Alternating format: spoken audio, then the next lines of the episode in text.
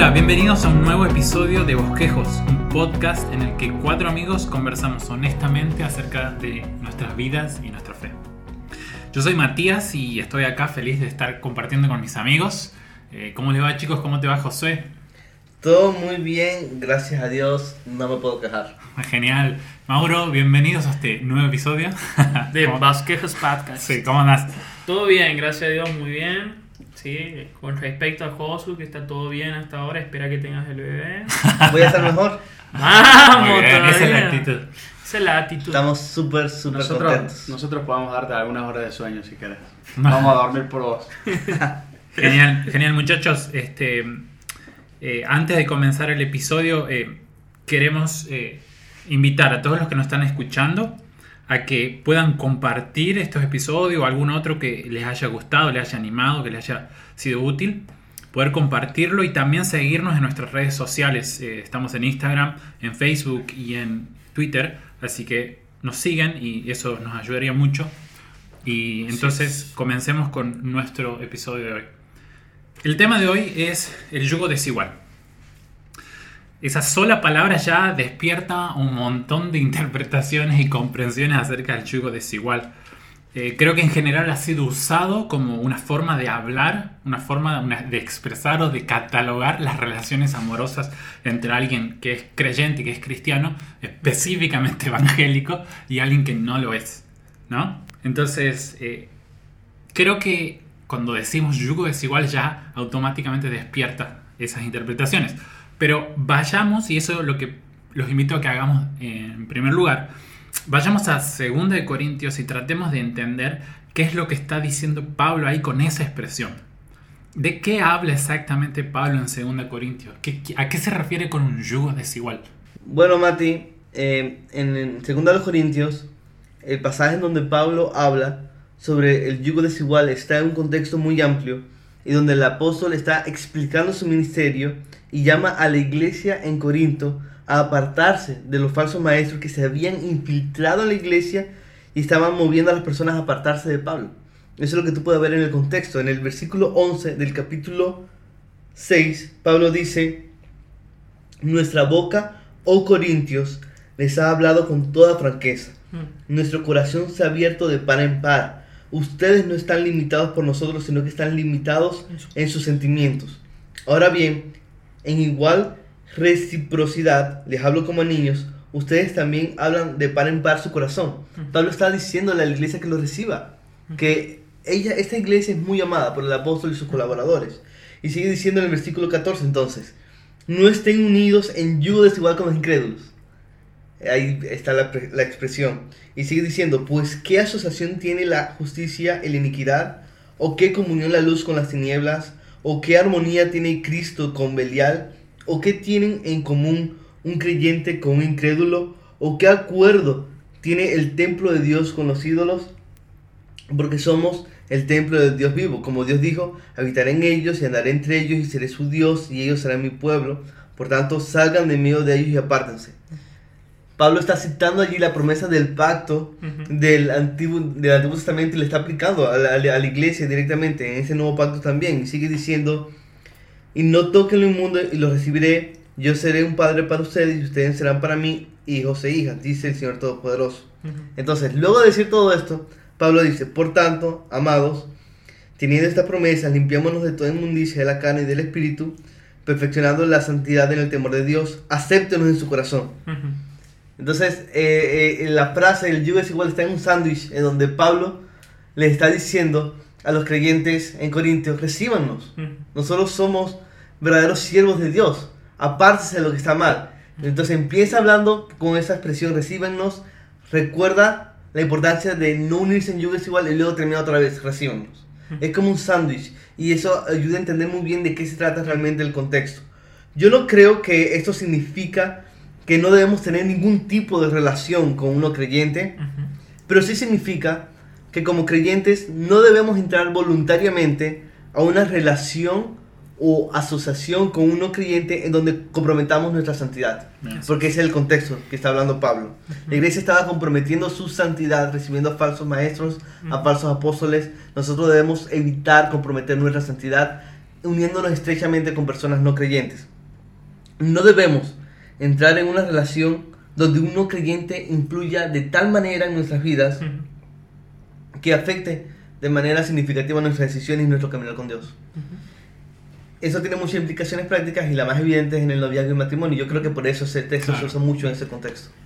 Sí. Es interesante pensar en eso porque cuando hablamos de yugo, eh, él está, Pablo está usando una, una, una, imagen, una clarificación de algo que probablemente hoy no la veamos tan seguida.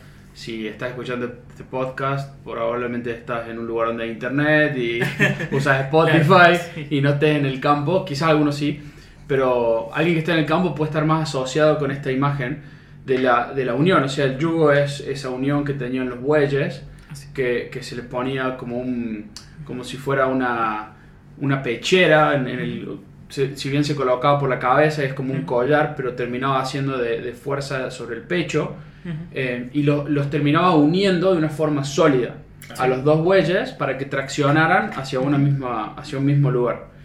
Y en el yugo desigual había problemas en el campo cuando tenías un buey más, más bajito que otro, cuando tenías uno que traccionaba más, tenías uno hasta vago inclusive.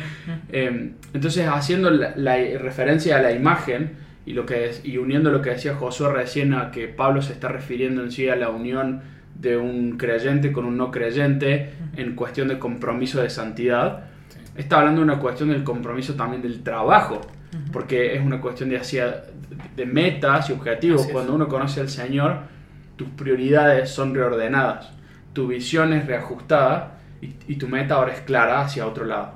Claro. Entonces, cuando te unís en cualquier tipo de contexto fuera con, con, alguien que no tiene las mismas prioridades, que no persigue los mismos valores, que no, que no entiende el mismo sacrificio de Cristo, entonces las metas son diferentes y definitivamente no significa que como cristiano seas mejor o peor, sencillamente que vas a estar tirando para lugares diferentes. Y cuando los bueyes tiraban para lugares diferentes, no avanzaban hacia adelante, mm. entonces no lograban hacer el trabajo que tenían que hacer y se cansaban mucho más rápido. Uh -huh. y, y, la Biblia está lleno de estos ejemplos prácticos acerca de animales o agrícolas, por así decirlo. Jesús en un momento habla de justamente las ovejas y los cabritos. Y bueno, Pablo está usando una de, de, esas analogías agrícolas, por así decirlo, eh, básicamente lo que decían estos, ¿no? Porque si ponemos a un cristiano con sus valores, con sus metas, con un no creyente van a tirar para lugares diferentes. Eso es lo que está diciendo. Ahora, lo loco de lo que mencionaba Josué es que estos corintios estaban aceptando en su corazón a los incrédulos y no a Pablo, básicamente, ¿no? Que fue aquel que, que estuvo en la iglesia desde el principio y que les ha predicado a todos ellos. Eso es lo, lo loco. Sí, así es, de alguna manera, entonces, porque en la segunda Corintios Pablo defiende también su labor, su mm. ministerio, su llamado, me, me, hacía pensar esto que hablábamos, entonces Pablo está diciendo, eh, únanse en un mismo trabajo y en un mismo servicio conmigo uh -huh. y con todos aquellos que buscamos la gloria de Cristo y de la cruz, Así y no es. con esos super apóstoles, que es Exacto. un tema en toda la carta. En toda la carta. Entonces, ya hemos este, visto esa expresión en su contexto, ¿no? Ahora sí, entremos en el tema del amor.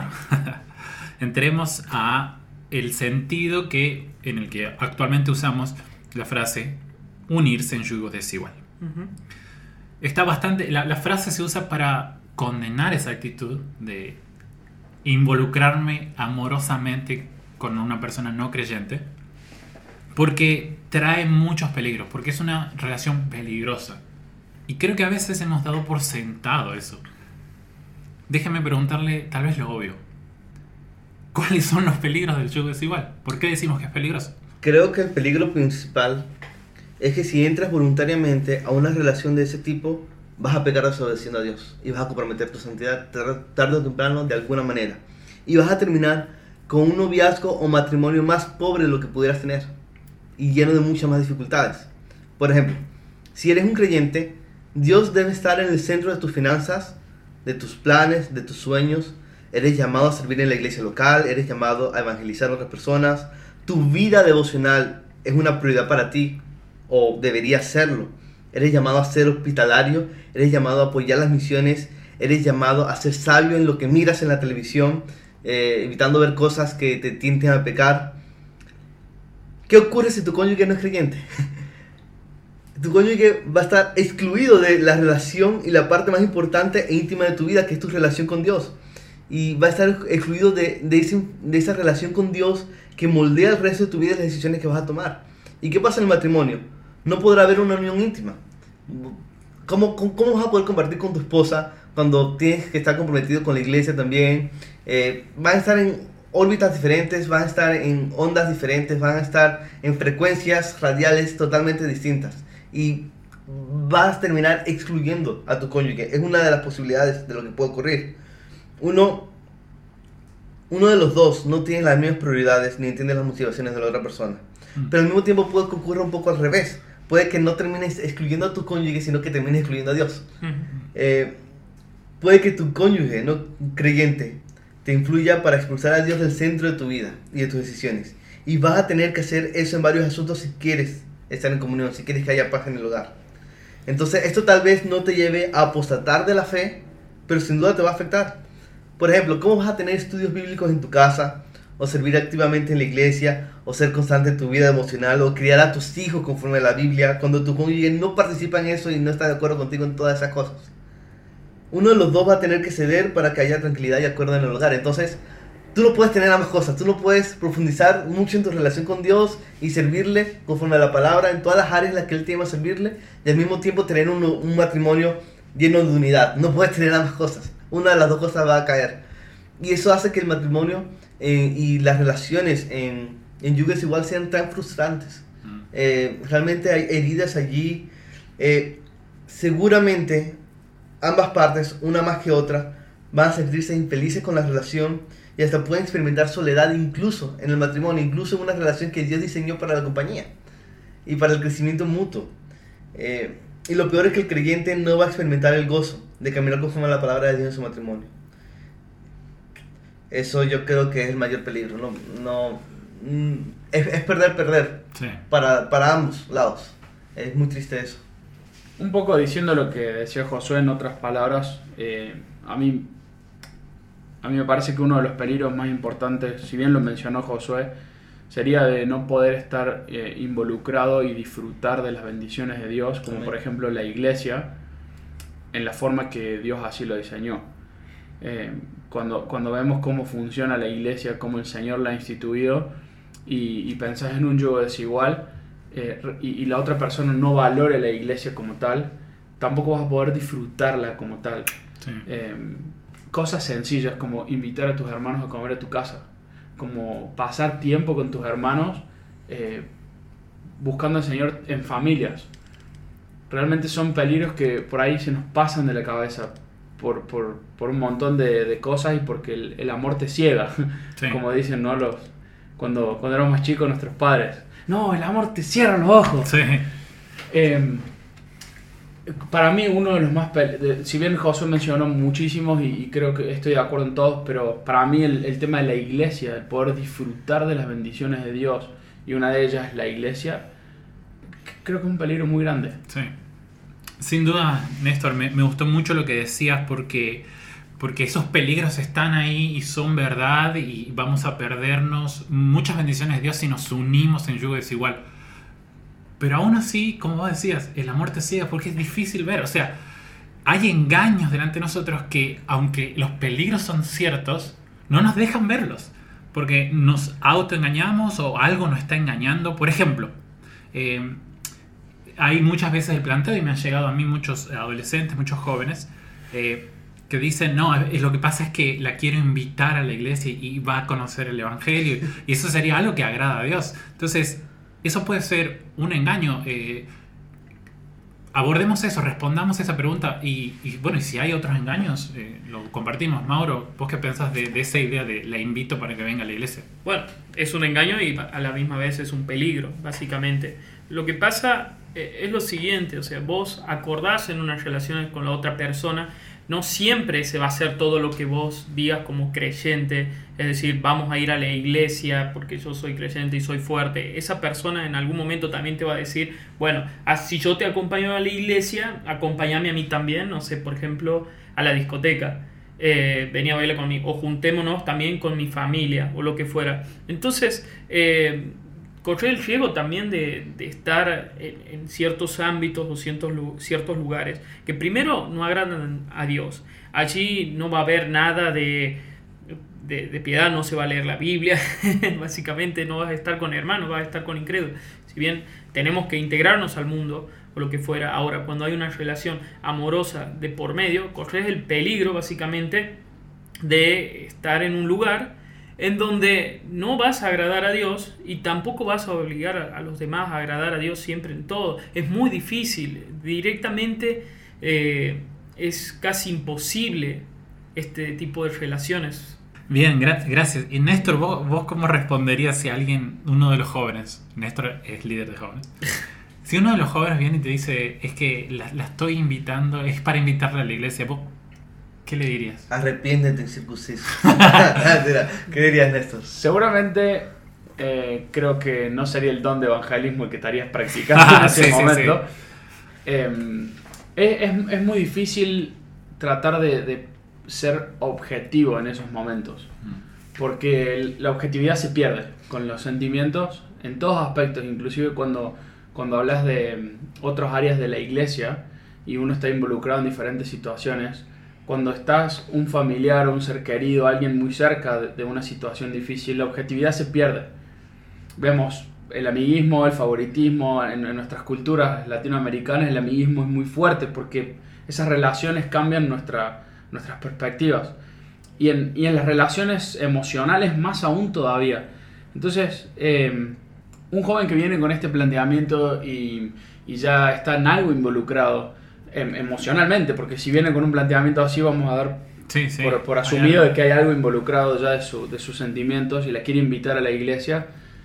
Si bien es- está muy bueno que pueda invitar a una persona a la iglesia y que pueda eh, evangelizarla y, y con el favor del Señor que llegue en arrepentimiento y fe, es un alma que se salva, es un alma que, que llega a los pies de Cristo y que reconoce su, su pecado. Eso es fantástico, pero es muy importante aclarar sobre los peligros de estar jugando en esa línea fina de involucramiento emocional y de confiar en de que se convierta. Y el primer em, pequeño cambio que veo, ya la primera, ya vino una vez a la iglesia, ya, ya está, ya está, ya Claro. Bueno, creo que lo primero sería poner paño frío sobre su cabeza, sobre su corazón, tratar de, de- de enfriar el- la cabeza de ese joven y, y de realmente que deje que el Señor haga la obra. Uno no puede, no puede forzar a nadie a hacer nada. Yo no podría atarle las manos y meterlo en el ropero de mi casa hasta que... Me encantaría, Sí. hasta que, hasta que se le enfríe la cabeza, pero sería muy importante que primero trate de, de desvelar sus ojos ante un gran engaño que puede estar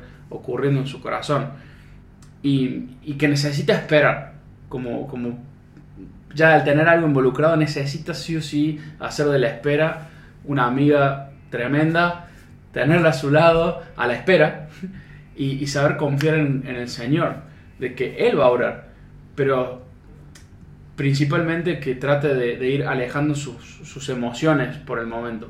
No es, no es sabio ni aconsejable que pueda seguir avanzando en una relación así, siendo que todavía está en una, en una etapa muy, muy inicial donde estoy pensando invitar a alguien a la iglesia. Conocí el caso de un amigo muy cercano que mm, él invitó a su novia y en un momento tomó una decisión muy drástica porque entendió de que, de que el Señor eh, le pedía que hiciera eso. Él, él entendía que lo que estaba haciendo no estaba bien y él tomó una decisión de cerrar su relación porque su novia no, no era creyente. Y el Señor obró de una forma milagrosa. Eh, ella se convierte y hoy tiene una familia preciosa. Y, y puedes ver cómo Dios transforma vidas. Y eso creo que es una esperanza muy linda. Pero también he visto muchos casos de hombres que tu- tuvieron que tomar esa decisión y dijeron yo no voy a salir.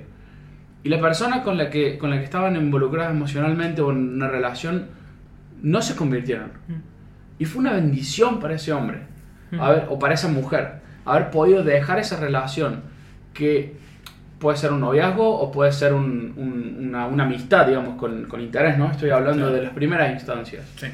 Eh, haber dejado esa relación lo hizo que se enfocara en Dios, que el tiempo de su soltería sea realmente para un evangelismo y confiar en que el Señor iba a hacer la obra en la otra persona. Y muchas veces mm, no vino a los pies de Cristo y no se terminaron casando, se terminó casando con otra persona y vos ves cómo Dios lo bendijo.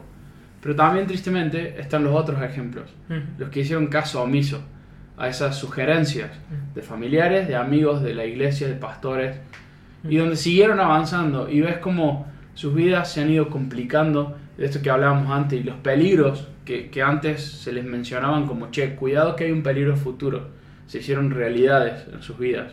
Y les dejaron de, de ver las bendiciones de Dios, dejaron de, no de verlas, sino de disfrutarlas, a las bendiciones de Dios como tales.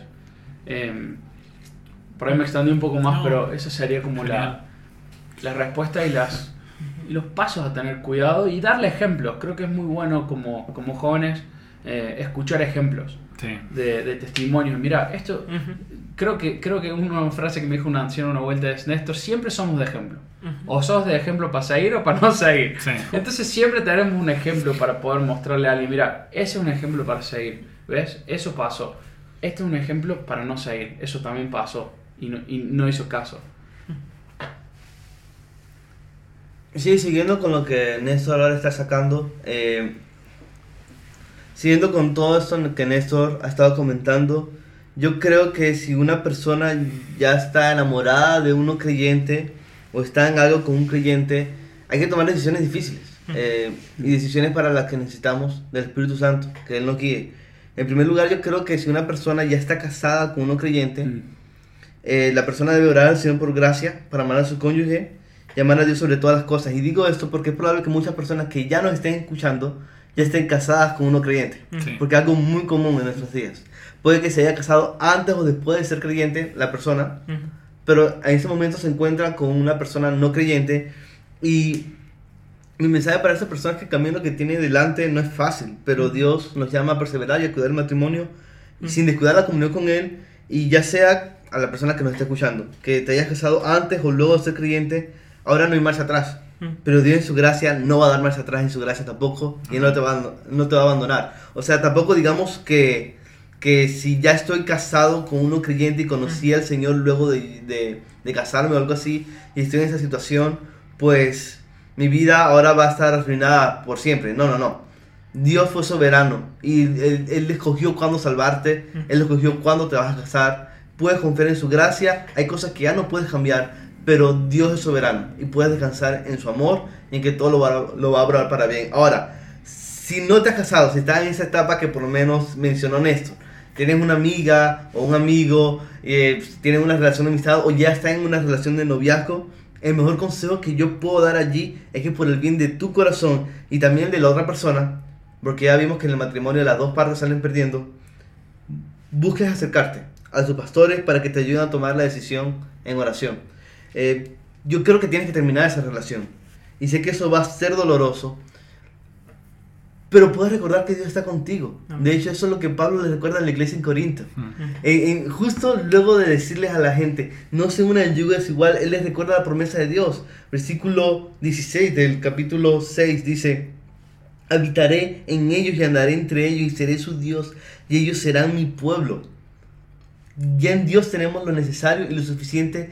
Yo sé que es súper doloroso dejar una relación con alguien con quien tú puedas tener algunos sueños Mm. y, y que sientas amor por esa persona, pero no hay nada que tú necesites que no tengas primeramente en Dios. Así es. Y Él es suficiente y Él te va a dar la sabiduría para eso. Entonces mi consejo es, habla con los pastores de tu iglesia y pídeles que oren por ti y toma esta decisión en fe, confiando en el Señor. Y esta clase de decisiones, Néstor, usan, son muy usadas por Dios Ujú. para exaltar la suficiencia de Dios. Porque cuando uno, un creyente, cuando un creyente toma una decisión de este tipo, él está diciendo, estoy confiando más en Dios que en lo que mis ojos pueden ver. Ujú. Estoy confiando más en la palabra de Dios que en lo que yo opino. Estoy confiando más en lo que Dios ha prometido en su escritura que en mis sentimientos. Ujú. Y eso, este testimonio, muchas veces impacta, es impactante para convertir a la otra persona, Sí. como mencionaste un ejemplo, o para convertir a gente alrededor, o para que la iglesia pueda conocer el carácter de un joven y después confiarle cosas más grandes para el servicio en el Señor. Realmente hay cosas muy buenas Ujú. que salen cuando caminamos en la voluntad de Dios. Así es. Es interesante algo que dijiste con, con respecto a la, a la decisión de cortar en una relación cuando aún no estás casado. Porque seguramente el hecho de seguir avanzando e involucrándote, hay muchas situaciones en las que hablábamos recién, la- la- la- el tema del tiro, del yugo desigual, cómo los, los bueyes tiran para dos lados diferentes. Y al ser dos personas diferentes, donde una tiene o dice tener a Dios como, como primer lugar en su vida y el otro no, los sistemas de valores funcionan diferentes, eh, las prioridades funcionan diferentes. Entonces al estar tirando para dos lados, eso va a hacer de primero que no avances y segundo que muy posiblemente te termines yendo hacia el otro lado. Uno a veces cree que puede cambiar el mundo. Ujú. No, yo lo voy a convertir. Yo... Bueno, esa obra no es tuya, esa obra es de Dios, Así es. primeramente. Ujú. Segundo, es muy probable, porque es como un ejemplo de, de alguien que está en la silla y tratando de subir a alguien. Es más, más fácil que el otro te baje que vos subas al otro. Es- Entonces es muy probable que el testimonio se vea afectado por esa relación. El mismo testimonio tuyo, el mismo testimonio de la obra del Señor en tu vida se va a ver afectada y va a terminar siendo contraproducente para el evangelismo. Para, para justamente lo que querías lograr en la otra persona. Porque vas a tener más tendencia a caer en cosas que como, como cristianos las luchamos en el noviazgo, las luchas en, el, en, en la etapa de conocerte, en el noviazgo, pero cuando sos cristiano, cuando, cuando los dos tienen el, el mismo sistema de valores, cuando el Señor está en el medio, ya están tirando para el mismo lado. Las luchas son las mismas. De otra forma, son luchas que para una persona son luchas y son para la otra son cosas normales de la vida, de que sencillamente tienen que pasar porque ya está en una relación de noviazgo para el mundo. Si estás pensando en una relación de noviazgo con un no creyente, perdóname ser un poco duro, pero básicamente est- esto habla mucho de vos más que de la otra persona, justamente. ¿Cuáles son tus prioridades? ¿Qué hay en tu corazón? ¿En qué te estás fijando de la otra persona? ¿Qué estás mirando de la otra? ¿Qué virtudes estás viendo? ¿Qué es lo que te atrae de esa persona? ¿Cómo te hace sentir? Es decir, si te sentís bien con esa otra persona, si te quieres sen- sentís querido, protegido o amado. Esas son cosas que están bien, pero a la misma vez no estás mirando en su piedad, en su santidad, en que esta persona busca agradar a Dios o no. Entonces, primeramente, quiero decirte con mucho amor de que tengas cuidado en tu corazón de cuáles son tus prioridades. Porque si tu prioridad es amar y agradar a Dios, vas a buscar virtudes en otras personas que sean así, que sean iguales. Y yo entiendo que el amor eh, es difícil y también la Biblia por algo dice no amen al mundo ni las cosas del mundo. El, eh, amar es en parte es una decisión. Uno decide a quién amar y uno decide qué cosas amar y qué cosas no. Y la Biblia dice que también eh, podemos llevar todo pensamiento cautivo a la obediencia de Cristo. Si estás sintiendo algo, todo sentimiento que tengas hacia esa persona no cristiana, llevarla, sometela a la obediencia del Señor. Recordar, como decían los chicos, que el amor que el Señor tuvo por vos es mucho más grande que el que esta persona te está demostrando en este momento. Y de nuevo, analiza realmente qué hay en tu corazón. Si sos maduro en la fe, eh, realmente deja ver que tus prioridades son distintas. Entonces, de nuevo, evalúa cada cosa. Y si recién te conviertes y ya estabas de novio o de novia con una persona que no es cristiana, eh, como decían los chicos, también podés eh, terminar esa relación para mostrarle al mundo de que tu amor, tu obediencia a Cristo es mayor que a la otra persona. Y no siempre son la mayoría de los ejemplos eh, los que terminan en un final feliz en el que la otra persona se convierte, porque también habla mucho de vos, de, de qué es lo que estás amando. Porque nosotros deberíamos querer que esa persona se convierta para que sea salva simplemente por eso, para que esa persona ame a Dios, no que sea salva para luego ser tu novia o luego ser tu esposo. Entonces estamos teniendo un fin un poco egoísta allí. Entonces lo mejor debería ser terminar con la relación y que esa persona busque a Dios y que tu deseo genuino sea que conozca a Dios para ser salvo, no para que esté con vos. Porque muchas veces eh, ese afán egoísta hace de que, como los chicos decían bien, tragiversemos las cosas o los hechos, decir, ah, listo, ya está bautizado. No, tal vez es un cristiano que esté mojado, un, eh, perdón, un mundano mojado, un mundano seco. eh, si no conoce al Señor, va a ser más difícil ver frutos verdaderos en esa persona. De una forma objetiva si estás con Él. Va a ser mucho más difícil. En todo caso, eh, sometete a Dios y confía en Él. Bien, muchas gracias hermanos. Este, el, el tema del yugo desigual es un tema delicado porque involucra el corazón de personas. Eh, el amor y los sentimientos pueden estar equivocados, pero aún así son sentimientos muy genuinos.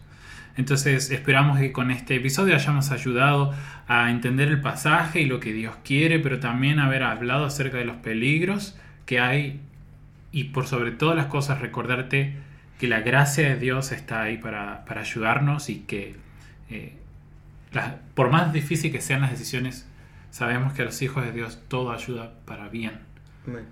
Así que eh, llegamos hasta acá. Eh, muchas gracias amigos por acompañarnos y a los que nos escuchan. Eh, acuérdense de seguirnos en las redes, de compartir los episodios y nos los esperamos en el próximo encuentro.